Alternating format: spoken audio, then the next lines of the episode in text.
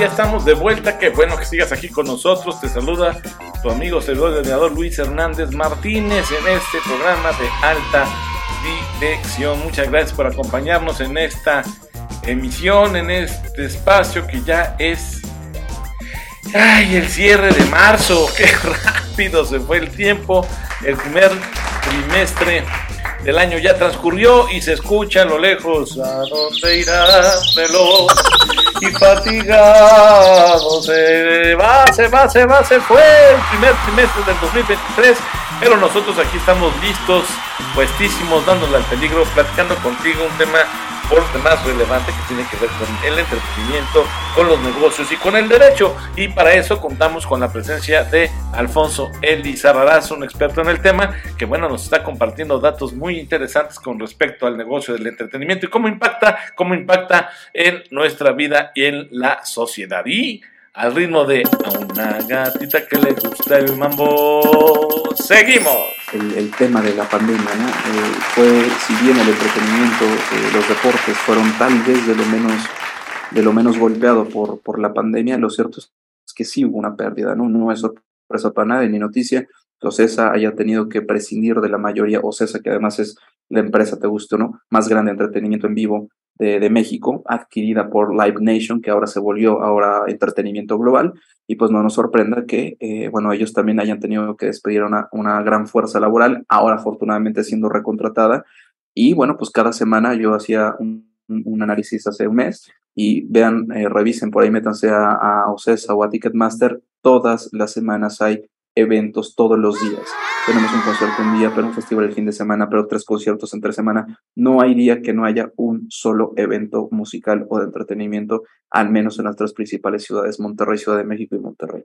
Eh, de hecho, en Ciudad de México creo que tenemos una sobresaturación de eventos, pero bueno, todo esto fue precisamente como, una, como, como reflejo de, de, lo que sucedió en pandemia, que se hicieron esfuerzos bien importantes. No sé si ustedes recuerdan por ahí los conciertos en tu auto, ¿no? Que te metías en el coche y hacías ahí un rondo raro, este, pasabas por los, los establecimientos de comida, todo te lo daban. Se tuvo que ir este, adaptando, ¿no? Eh, también los servicios de streaming, conciertos en streaming. ¿Cuándo íbamos a pensar consumir conciertos en streaming? ¿No? La verdad es que pues yo preferí poner YouTube, pero el, estar presente o el tener además estas experiencias, porque no es solamente el concierto, ¿no? Para eso mejor agarro mi DVD, mi, Blu-ray o pongo YouTube y veo un concierto en vivo de los que ya están arriba, pero eh, lo que también tuvo que hacer la industria, específicamente tanto, tanto eh, la música como em, el deporte, fue saber cómo cómo iban a suplir esa falta de audiencias, ¿no? Y bueno, en la música, en los conciertos o los live streaming de conciertos, pero eso no era suficiente, ¿no? También tenía que pensarse en otro elemento, en otro valor agregado, y ese valor agregado, pues resultó ser también las experiencias, ¿no? El que estés uno a uno, como podemos estar ahora, con tu artista favorito, que te esté escuchando, que estés interactuando, que platiquen, que tengan esa convivencia, estos meet and greets virtuales también empezaron a tener un valor agregado interesante, cosa que también, insisto, era impensable, ¿no? Por el otro lado, también con los deportes, recordarán todo el torneo, el torneo este de fútbol mexicano, pues bueno, se tuvo que hacer a puertas cerradas y aún así se, se, lograron buenas audiencias e incluso eh, las tribunas, ¿no? Ponían ahí eh, las pantallas de Zoom con las personas que estaban siguiendo ahí las transmisiones y tal, la verdad que nos fuimos ahí ajustando. Pero bueno, ahora eh, que estamos ya en plena recuperación afortunadamente, pues bueno, se están superando los mil millones de dólares en recaudaciones por lo que hace solo a conciertos. Y digo solo a conciertos, ¿por qué? Porque la industria específicamente de la música nos lleva al consumo de streaming de los fonogramas, el consumo de, de los discos, de la música directamente vía streaming, nos lleva a los conciertos, nos lleva también a otro tipo de actividades en donde también el autor de la música, que no siempre acuérdense que el autor es el mismo que canta, pues Luis Miguel es un gran intérprete, es un gran cantante, pero pues bueno, se hizo famoso cantando muchas obras del maestro Manzanero, ¿no? Entonces, toda esa economía específicamente del entretenimiento, tanto actores, intérpretes, músicos, eh, disqueras, productoras, etcétera, todo eso eh, vino a tener una derrama económica muy importante, supieron aguantar, supieron evolucionar y se los digo directamente, en México se hicieron grandes, grandes esfuerzos. No crean que estos esfuerzos son, son uh, porque se sigue una directiva internacional, son esfuerzos que nacen desde eh, la, la, localía, desde los países que de repente ven la situación y tienen que aplicar ciertas estrategias, como por ejemplo muchos artistas los live streaming no los cobraron eh, o, o, bien donaban todas las ganancias para el crew, para, para los los, este, los tramoyistas, los de sonido, los ingenieros, etcétera, se hizo toda esta, ahí nos dimos cuenta que a lo mejor la industria sí funcionaba para muchas más cosas que solamente pues el, el, el glam, ¿no? lo, que, lo que vemos en, eh, de normal, la que sí tiene un impacto social. Se hizo un, concierto, varios conciertos de hecho, en donde los artistas donaban absolutamente todos sus ingresos para que todo su crew tuviera, tuviera dinero para poder continuar, ¿no?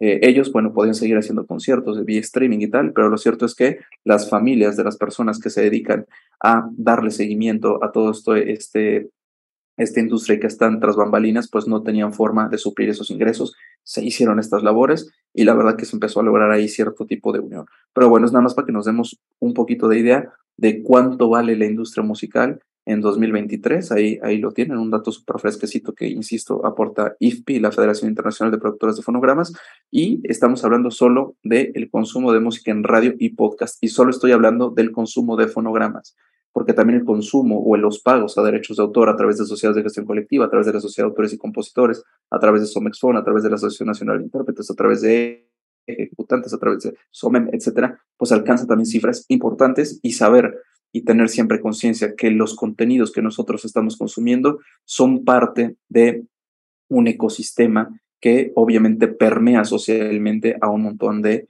eh, comunidades, un montón de este, también de titulares de derechos y de personas que están ahí aportando.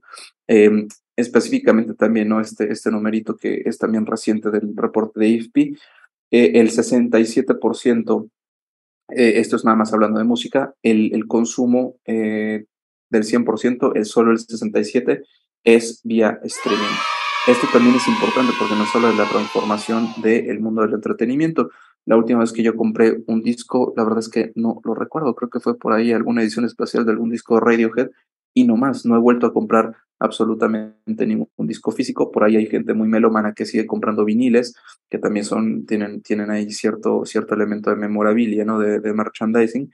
Lo cierto es que eh, hoy día todo el consumo es, es eh, digital.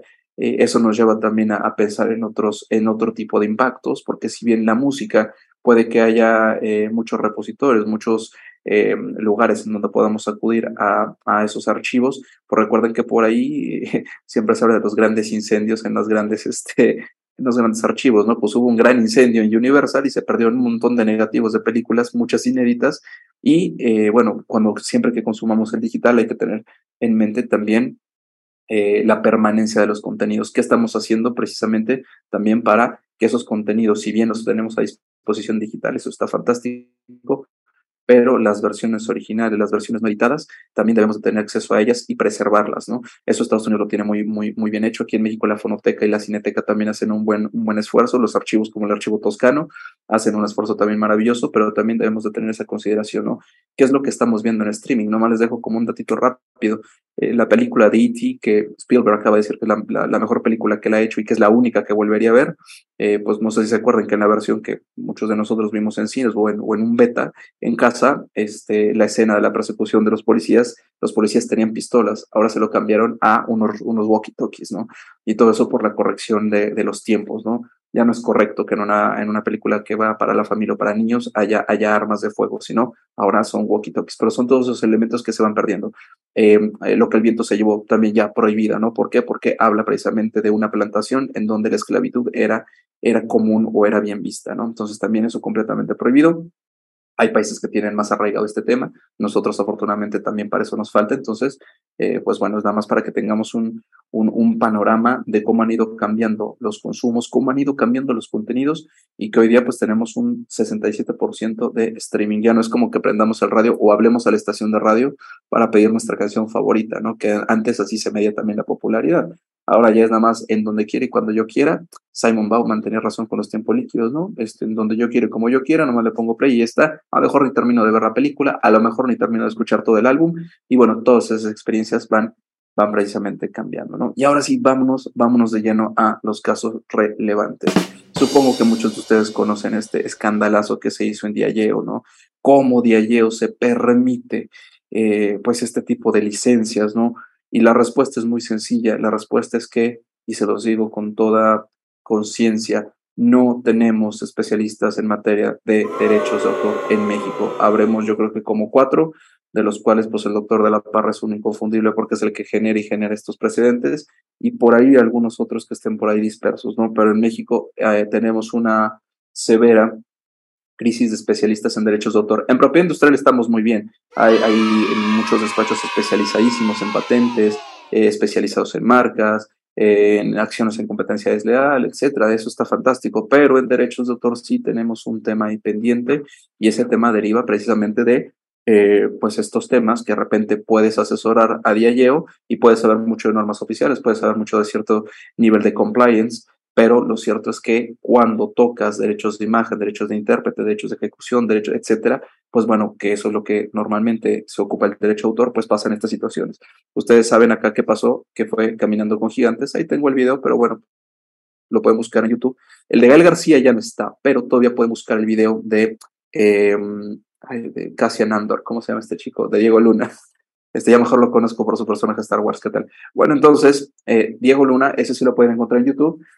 Lo que, lo que sucedió, eh, y que no tiene desperdicio el que le puedan echar un ojo, es que TNT em, trató de, la verdad que de forma muy creativa, pero trató de venderle a Johnny Walker, a Diageo, un tipo spot, un, como un infomercial con la semblanza artística tanto de Diego Luna como de, como de Gael García, pero lo único malo es que pues en el contexto que se estaba desarrollando, pues ellos no tenían derechos, si bien tenían derechos para la emisión de las, de las películas, de las producciones que contenían las interpretaciones de los chicos, lo cierto es que no tenían el uso fuera de contexto y además del uso fuera de contexto, que seguramente muchos de los que hayan hecho licencia les sonará esta palabrita, este, bueno, pues aparte de eso, pues no, no, no, de ninguna manera se puede permitir la vinculación con una marca, ¿no? TNT lo intentó, a mí me parece que fue un esfuerzo muy interesante de parte de alguna agencia de, publicidad muy, muy echada para adelante, pero lo cierto es que, eh, pues bueno, vino este problema del uso de imagen. Si ustedes ven eh, los, los, este, los procedimientos, porque no, no, no creen que fue solo uno, fueron diversos los amparos que llegaron a la Suprema Corte de Justicia de la Nación respecto al inconstitucional del 216 bis que aquí lo están viendo, respecto a, la imposibilidad de aplicar este 216 para un tema que se trata de derechos de imagen, que si bien no era derechos de autor, pues no era derechos de imagen. Y bueno, fueron, fueron ahí varios amparos que se, se empezaron a enderezar. Y lo cierto es que aquí tenemos un presente muy importante. Uno, el derecho a imagen, que también afortunadamente cada vez es más más eh, divulgado y hay mayores eh, criterios y precedentes aplicables que nos van beneficiando. Lo cierto es que en el caso de Gael García, el tema principal, y esto apúntenselo todos, es que el 216 bis de la Ley Federal de Derecho de Autor puede ser aplicado para cuestiones de daños y perjuicios. Eh, si, si por ahí no está como bien definido que es un daño material y, el daño moral y si no, no es lo mismo y etcétera, bueno, eso lo, tendremos que nosotros litigar en cada uno de los procedimientos que nosotros tengamos conocimiento, pero lo cierto es que este 216 bis es aplicable de acuerdo a la Suprema Corte de Justicia para cualquier tipo de litigio que tenga relación con derechos de imagen, con derechos de autor, con derechos de intérprete, con derechos de ejecutante. Esto es un gran precedente. ¿Por qué? Porque acuérdense que este 216 bis nos dice que al menos los daños y perjuicios se van a calcular con este 216 con, cuando menos con el 40% de, de, los ingresos obtenidos por el producto o el servicio que haya sido, este, que haya sido eh, considerado como como eh, violatorio, como infractor, ¿no? Entonces, bueno, esto es lo que nos da el 216. El tema ahorita con Gael García es que se está en la cuantificación precisamente de esos montos. Imagínense una campañita de tres meses a seis meses de dialleo y las ventas que pueda tener Johnny Walker en un periodo de tres a seis meses, ¿no? Y digo de tres a seis meses porque normalmente una licencia de uso de imagen irá más o menos de tres, la verdad que sería, es poco común, pero puede haber, pero lo mínimo son 6 a 12 meses, ¿no? Imagínense las ventas de Johnny Walker en todas sus variedades, la verdad nomás conozco que es negro, rojo y azul, este, eh, pero bueno, échenle numeritos a cuánto equivale al menos el 40%, ¿no? Evidentemente se tiene que hacer ahí cierto tipo de peritajes, pero a mí me parece que esto está muy, muy, este, muy pintadito, ¿no? Para, para, para Gael García. Claro, aquí lo relevante es que los hombres y mujeres vértice en las organizaciones que intenten llevar su publicidad o intenten llevar su mensaje de marca a otras galaxias, a otros horizontes, necesitan forzosamente asesorarse y de manera correcta, porque de lo contrario, bueno, ya escucharon, por lo menos en el caso de Gael García versus Diageo, el monto, la cuantificación, según este artículo 216 bis, pudiera alcanzar el 40% de lo que se haya obtenido o facturado por este esfuerzo publicitario. Entonces, nadie quiere que te lleves un susto, nadie quiere que te lleves un coraje al, al, al hogar, a la oficina, mi querida alta dirección, más bien lo que queremos y buscamos es que te asesores de la manera correcta y que no por romper paradigmas termines al final rompiendo el cochinito. Regresamos.